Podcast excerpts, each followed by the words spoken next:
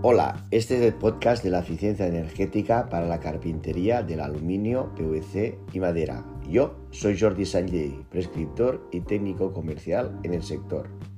A través de este podcast abrimos una ventana para conocer a profesionales influyentes en el sector de la carpintería, personas imprescindibles. Ellos nos contarán a través de sus experiencias lo que nadie nos contó y siempre quisimos saber.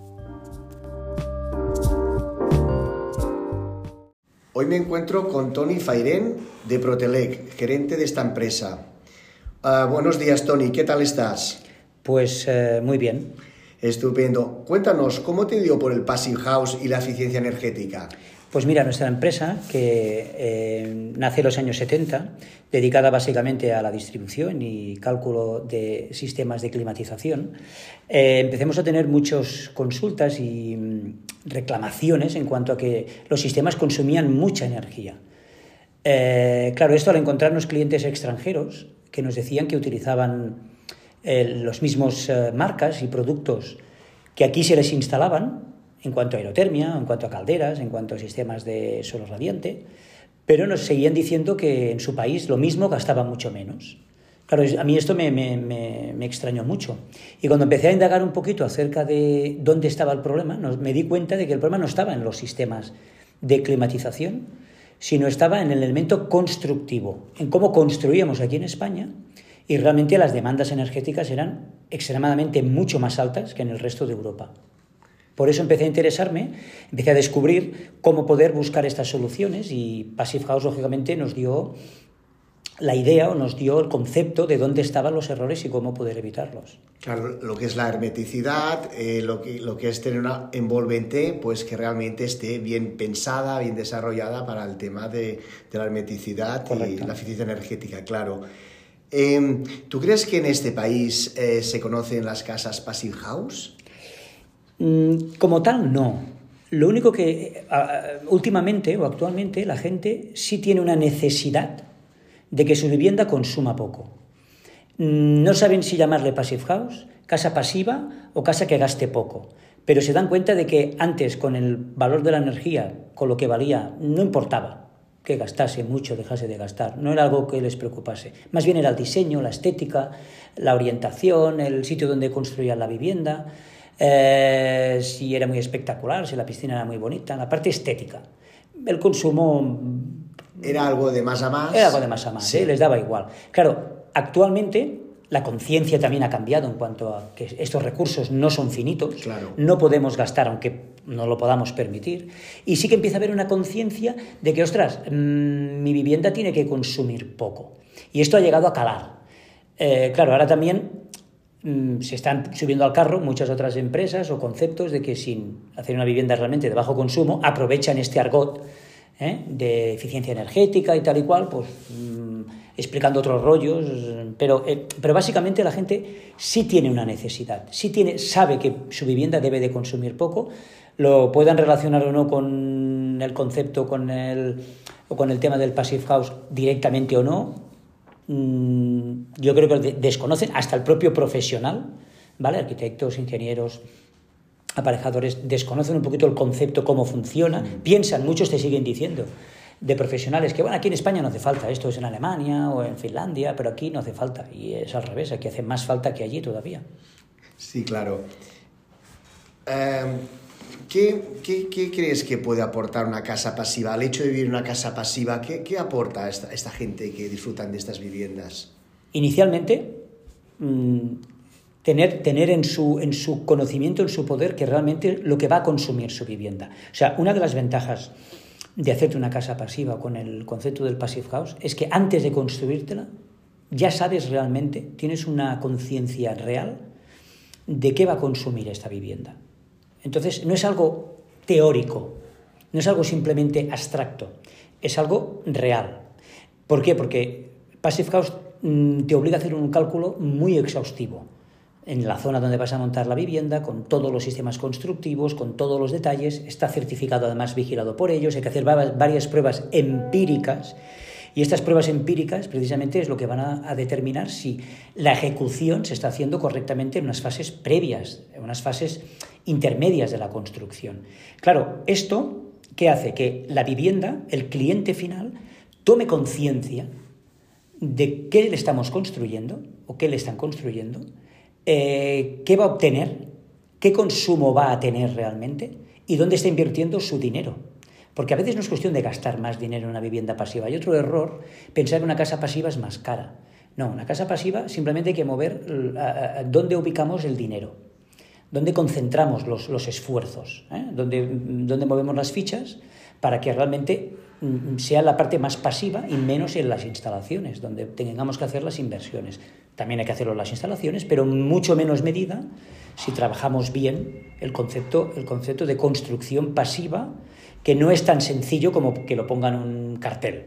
¿eh? Tienen que haber unos pasos, tiene que haber unos profesionales que realmente puedan eh, certificar o puedan eh, dar a entender de que esta vivienda sí realmente se está construyendo con estos sistemas pasivos, sean de cualquier sistema constructivo.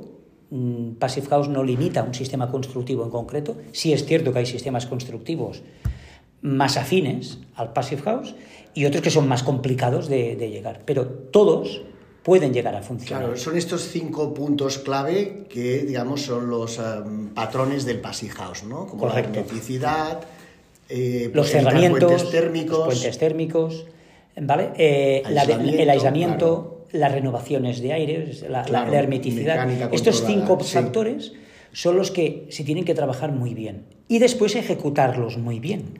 Y ahí es donde también aquí en España pues nos cuesta mucho, pues tenemos que cambiar un poquito el, la tipología de profesional que intervienen en este tipo de obras. Claro, pero lo primero es lo que tú decías, ese profesional tiene que entender el concepto. Claro. Claro. claro, si ya no entiendes el concepto es difícil poder ejecutarlo. Muy bien. ¿eh? Esto es uno de los problemas que también nos estamos encontrando.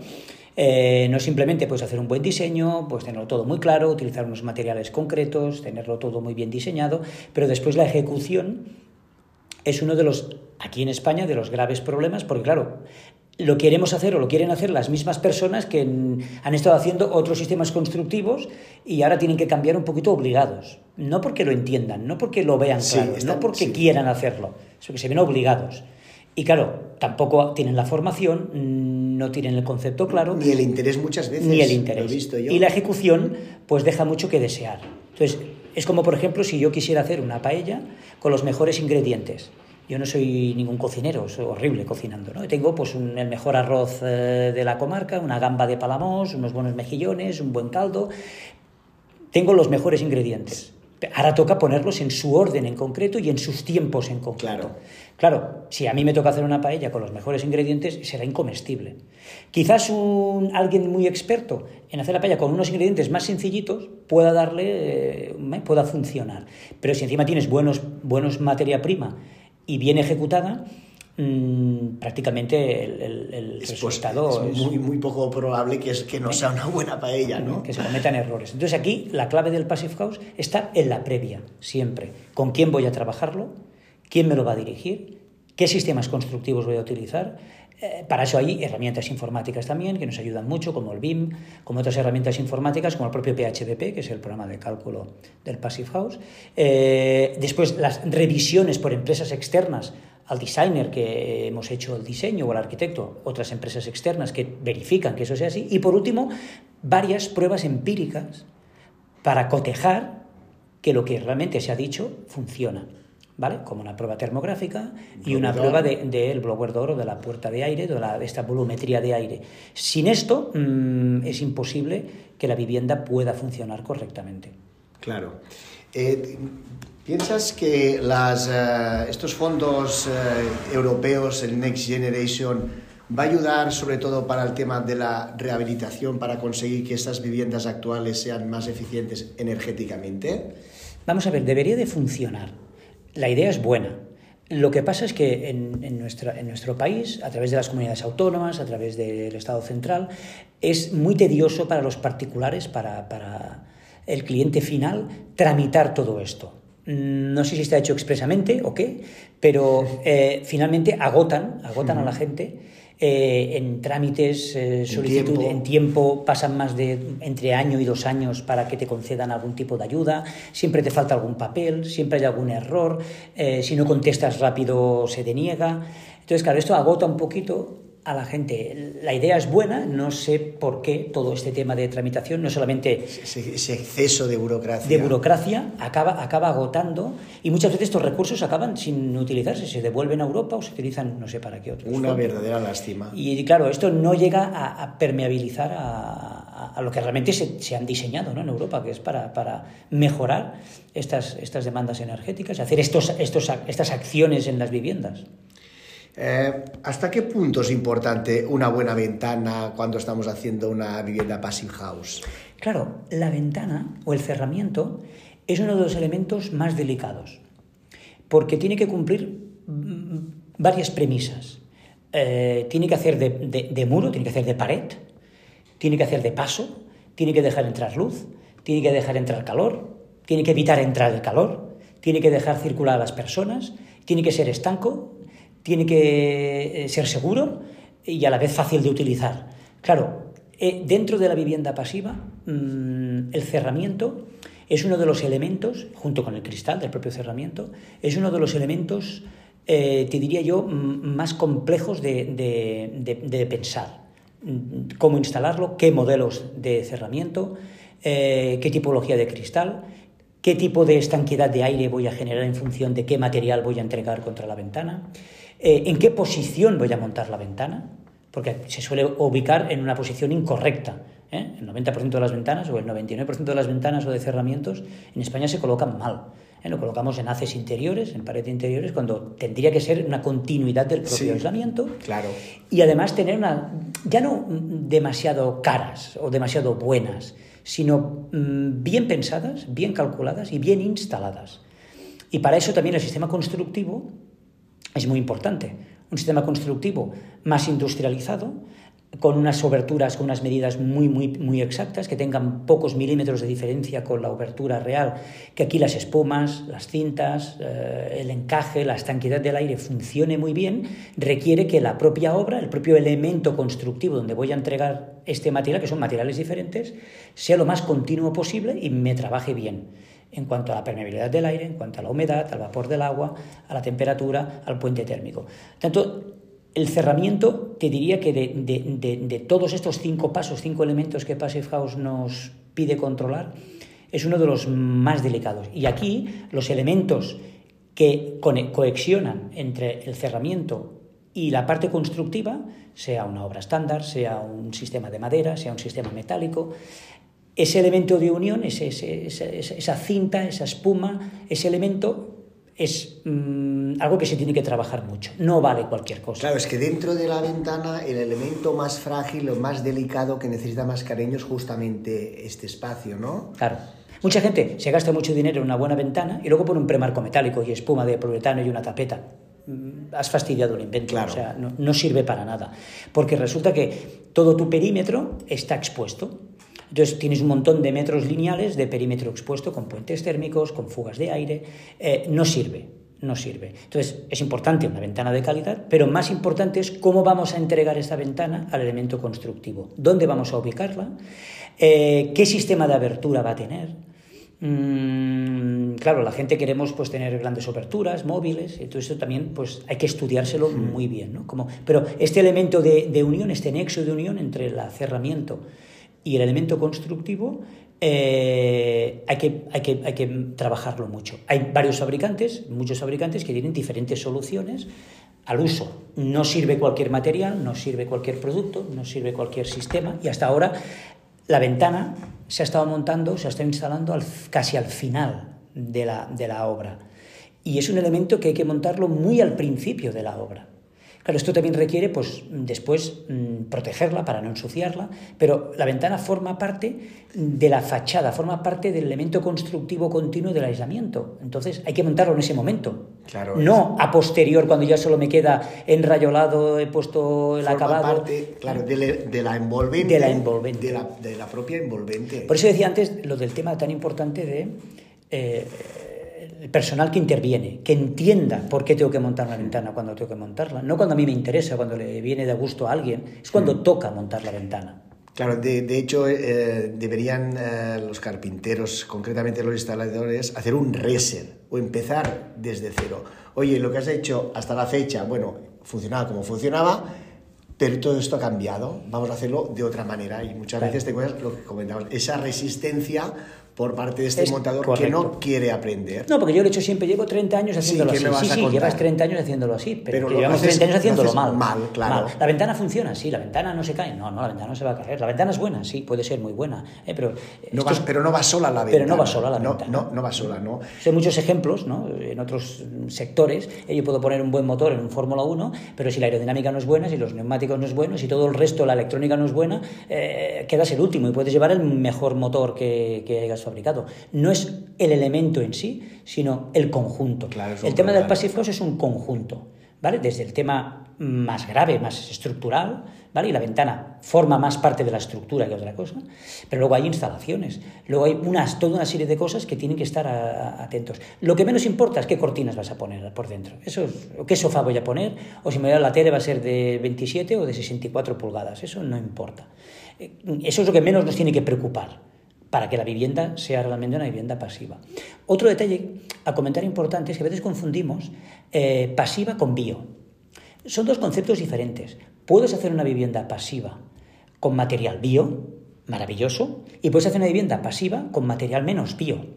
Aquí sí que puede haber una diferencia de precio, también algo de kilómetro cero, eh, y es un tema también pues, de, económico, eh, pero no, no, no necesariamente cambia mi demanda energética de la vivienda, cambia con qué concepto quiero construir esa vivienda, qué bio soy mm, y, de qué recursos dispongo. Porque claro, una vivienda con materiales constructivos eh, más de kilómetro cero, más bio, normalmente son, son materiales más caros que un material industrializado, pues no tan bio. Pero no significa, a veces confundimos una vivienda pasiva con una vivienda bioclimática. Son dos cosas diferentes. Puede funcionar perfectamente, ¿vale? Una vivienda con material bio y que además sea pasiva, y una vivienda con un material no tan bio, ¿vale? Como un XPS, como una espuma de poliuretano, como un sistema metálico, ¿vale? Y puede funcionar correctísimamente. Aquí lo que sí que hay que tener una reseña importante es que eh, eh, hay que tener claro si hacemos un sistema más bio, con materiales bio, hay que empezar y acabarlo con esos materiales. No puedo interceptar ¿vale? Eh, diferentes en la, piel del edificio, entre el interior y el exterior. No puedo ir mezclando materiales, porque entonces tampoco me funcionarán correctamente. Si quiero hacer una vivienda mm, pasiva bio, necesitaré desde, desde, la cara interior del edificio hasta la, cara exterior del edificio eh, utilizar estos materiales bios para que funcionen correctamente. Porque si resulta que solamente he intercalado una estructura de madera y después he puesto por fuera un XPS de plástico, maldita la gracia, mm, no me va a servir de nada haber puesto una estructura de madera, ¿vale? Por el hecho de que sea madera. Si después resulta que mi aislamiento exterior, mi SAT exterior es un material que, que, no tenga el mismo... Eh, la misma capacidad higroscópica de mover la, la, humedad, de mover las láminas que se colocan. Por eso no es tan sencillo diseñar bien una vivienda. Y no es un tema de, de que no tengamos suficiente conocimiento ni materiales. Hay, fabricantes. A día de hoy tenemos de todo. De todo, tenemos de todo. Cómo se aplican, cómo se montan, cómo se instalan, ahí es donde requiere un poquito los conocimientos, hacer las simulaciones, las pruebas, de mezclar esos diferentes materiales y, después también que el cliente final debe de conocer perfectamente qué está pagando, para qué resultado implicarlo. También hemos vivido unas épocas que el cliente final, como alguien dice, no, que, no sabía nada de su casa. Él veía un diseño, y pensaba que todo aquello era maravilloso, que pues, sería maravilloso. Y a la hora de la verdad, luego a la hora de utilizarlo, pues se daba cuenta de todas las precariedades que habían. ¿Por qué? Porque hay que implicar de buenas a primeras, ¿eh? tanto por la parte prescripción, de arquitecturas, de ingenierías, tenemos que implicar a nuestro cliente final en que su casa, en cómo va a funcionar. Hacerlo partícipe, hacerlo partícipe del proyecto. Que él tome partida y que decida, oye, pues mira, explicándole tranquilamente qué, son las ventajas, beneficios, diferencias, precios, eh, tiempos de ejecución, eh, durabilidad en el tiempo, mm, pues que, él tiene que tomar unas decisiones Mm, a veces no significa que se tenga que hacer una vivienda 100% certificada House, pero a lo mejor por circunstancias pues podemos quedarnos en un punto intermedio. No pasa nada, si el cliente está consciente de lo que, está obteniendo, no hay problema. El problema es que muchas veces te vamos a hacer una casa pasiva. Y bueno, una casa pasiva, ¿hasta qué nivel? es certificada, es una casa House, llegamos a los 10 vatios metro cuadrado o estamos haciendo 27 y si la casa no la hiciésemos serían 60. En fin, estos detalles el cliente final entiendo y nosotros nos esforzamos mucho porque él entienda qué, qué, le estamos construyendo hasta qué nivel desea llegar. Claro. ¿vale? Y, esto sin entrar en, en, un poquito en término en cuanto al diseño. Aquí no es una lucha de diseño en cuanto a la estética. Intentamos respetar la, estética o el diseño que el cliente quiere para su casa, adaptarlo. El, otro día estaba leyendo un artículo justamente de Passy House y decían, pues eh, Passy House o la, vivienda Passy House tiene que ser como tu segunda piel, ¿no? Viene un poco en línea lo que estás contando, Tony. Correcto, es así, funciona realmente así. Claro, aquí entran luego toda esa serie de materiales, toda esta serie de fabricantes, que hoy día tenemos muchísimos, para realmente mm, cambiar el concepto de la obra como lo hemos estado haciendo hasta ahora. Hasta ahora no se ha tenido en cuenta el tema de la permeabilidad al vapor, la estanquedad del aire, eh, estos detalles no se tienen en cuenta. Mm, se dan por hecho de que la casa funcionará maravillosamente, pero si no aplicamos unas soluciones, ¿cómo se van a solucionar solas? No? Si yo tengo una enfermedad y tengo fiebre y no le pongo un remedio, por mucho que yo piense que se me va a ir solo, pues habrá que aplicar alguna, hay que intervenir, hay que, intervenir, cosa. hay que intervenir. Claro. Y hasta ahora no se está interviniendo en la obra nueva, de a día de hoy, estándar de construcción, pues no se tienen en cuenta estos factores. Ni siquiera se sabe que tienes estos no, no se sabe, es porque gente pues como tú y tal, pues, pues promocionáis ese tipo de, de concepto de vivienda y estas soluciones constructivas, pero eh, en general no, no se sabe, se desconoce. Se desconoce, claro. Luego pasa lo que pasa. La vivienda consume mucho más de lo, de lo previsto, tenemos patologías de humedades, tenemos patologías de eh, manchas de, de, humedad y tenemos capilaridad de, de, salitres en las paredes y no sabemos por qué. El tema del gas... Uh, el gas Claro, todo esto se va sumando, se va sumando y luego, oye, ¿qué solución hay? Mm, a veces la solución es goma 2, saltarlo todo por los aires y hacerla nueva. Claro. No lo solucionas con una cintita ahora. Ahora ya, no, ahora ya, es tarde, ahora ya es tarde. Porque es algo que viene de, de, raíz, ¿no? Entonces, en, la previa está, en la previa está todo, ¿no? Tenemos que tener un buen trabajo previo, mucho trabajo previo para minimizar los errores en ejecución. Muy bien, Tony. Siempre es un placer hablar contigo porque la verdad que eres un pozo de, sabiduría en este, en este campo, ¿no?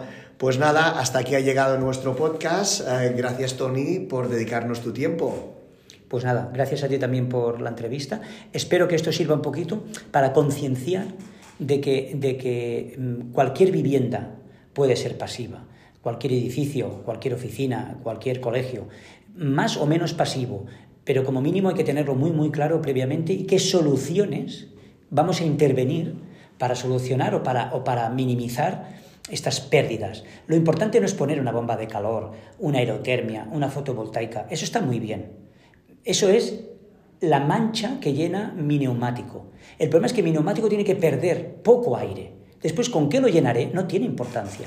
La gente nos preocupamos más en qué máquina voy a colocar, qué aerotermia voy a montar, eh, qué mm, fotovoltaica voy a, instalar y me olvido de que me estoy fugando por todos los lados. Tengo que tapar la herida, tengo que tapar la fuga. A partir de aquí, ¿qué voy a utilizar después? Pues no tendrá importancia. Si consumimos poca energía, si mi vivienda tiene poca fuga, cualquier elemento sencillo conseguirá mantener mi vivienda de manera climática estándar y además generará menos estrés al usuario en maquinaria, en averías, en errores, en ruidos de aire, en movimientos, porque la vivienda necesitará poca energía. Ahí yo creo que tendría que estos, estos podcasts tendrían que servirnos un poquito para concienciarnos en dónde está el problema.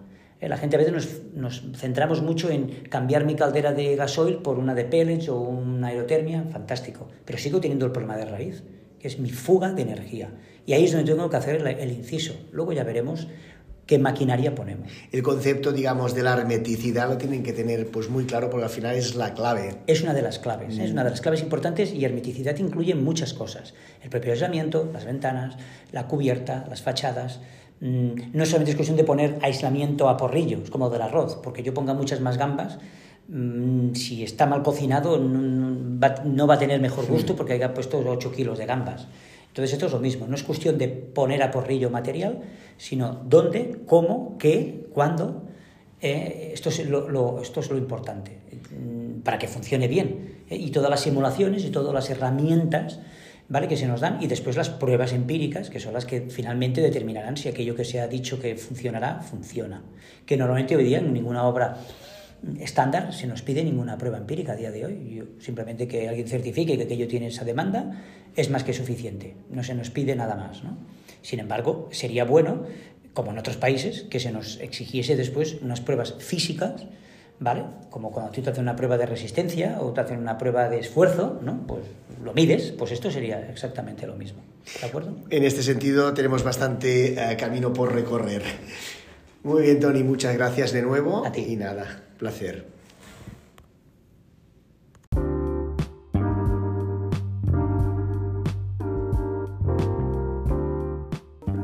Espero que este podcast os haya gustado y divertido así como aprender cosas nuevas. Yo me despido, hasta pronto.